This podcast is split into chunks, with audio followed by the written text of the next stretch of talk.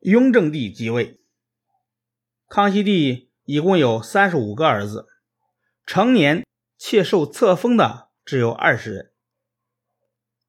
为了争夺储君的位置，他们分成三个集团，一个是皇太子集团，第二个是皇四子集团，第三个是皇八子集团。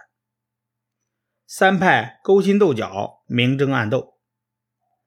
太子允莹排行老二，康熙十三年生，他的生母是皇后赫舍里氏。皇后赫舍里氏难产而死，康熙帝十分伤心。次年，允仍被册封为皇太子。康熙帝对允仍格外的疼爱，亲自教他读书识字，每次外出围猎都把他带在身边。康熙十七年。皇太子出痘，当时正值三藩之乱，但康熙帝亲自照顾太子，竟然连续十二天没有批阅奏折。但皇太子的表现太让康熙帝失望了。康熙二十九年，也就是公元一六九零年，康熙帝亲征噶尔丹，途中得病，召见皇太子，谁知皇太子对康熙帝漠不关心。令康熙帝深感寒心。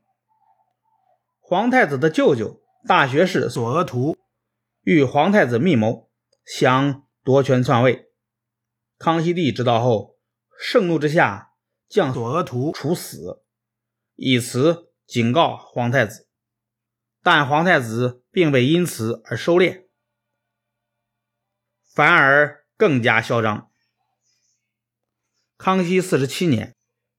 康熙帝到木兰围场围猎，途中皇十八子生病，皇太子竟然毫不关心弟弟的病情，甚至在夜间向康熙帝的御帐里窥探。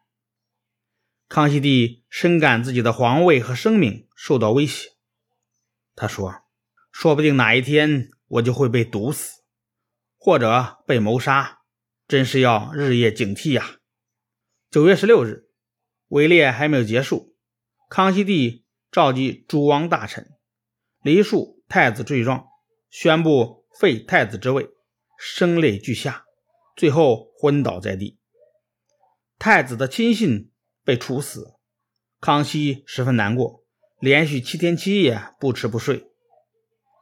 皇长子受命看管废太子，回京后，康熙帝命令皇四子允贞一同负责看管。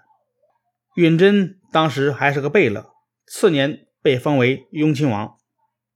康熙帝以为废掉太子就可以缓和诸皇子之间的矛盾，但是令他万万没有想到的是，诸皇子争夺储位的斗争反而更加激烈，太子之位成为诸皇子角逐的目标。皇八子为人干练，有德有才，交际很广，从小由皇长子的母亲。惠妃抚养长大，与皇长子关系很好。皇长子找人诅咒允荣发疯，甚至直接向康熙帝建议立皇八子为太子。如果康熙帝想处死废太子，他愿意负责处置。康熙帝勃然大怒，将皇长子关押起来，把皇八子革职关押。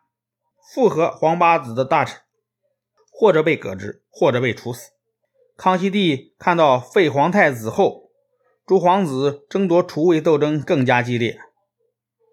为了根绝储位之争，在康熙四十八年，他重新立允仍为皇太子，释放了皇八子，并恢复了他的爵位。诸皇子都明白，既然皇太子能被废掉一次，也可能再次被废掉，所以。皇太子党和皇八子党之间的斗争更加激烈。当大臣们把目光注视在皇太子和皇八子身上时，皇四子允贞悄然崛起。允贞很有心计，他为人谨慎，做事不露声色。他对皇太子党和皇八子党既不依附，也不反对。他还经常在康熙帝面前讲太子的好话。对康熙帝也非常孝顺。康熙帝生病时，他服侍康熙帝吃药治疗。在处理兄弟关系方面，他的原则是不结党、不结怨。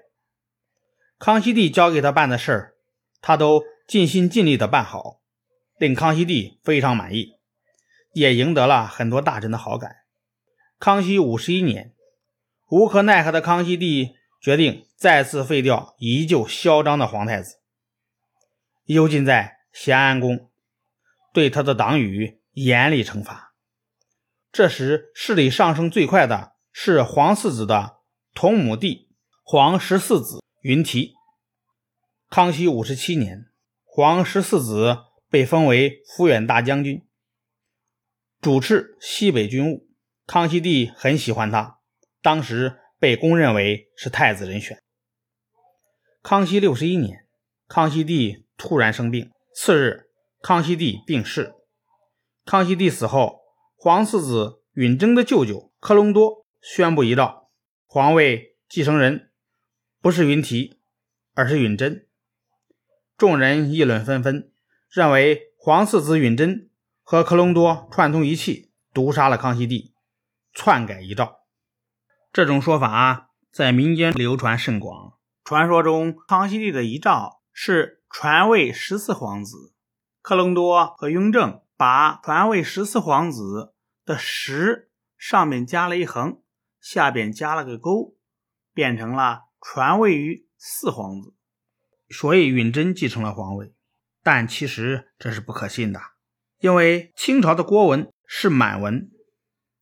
宫廷的书写制度是满汉两种文字并用，绝对不会只用汉文。况且汉字当时使用的都是繁体字，繁体字中的“鱼”写法是左边一个方字旁，右边上面一个人，下边是两点。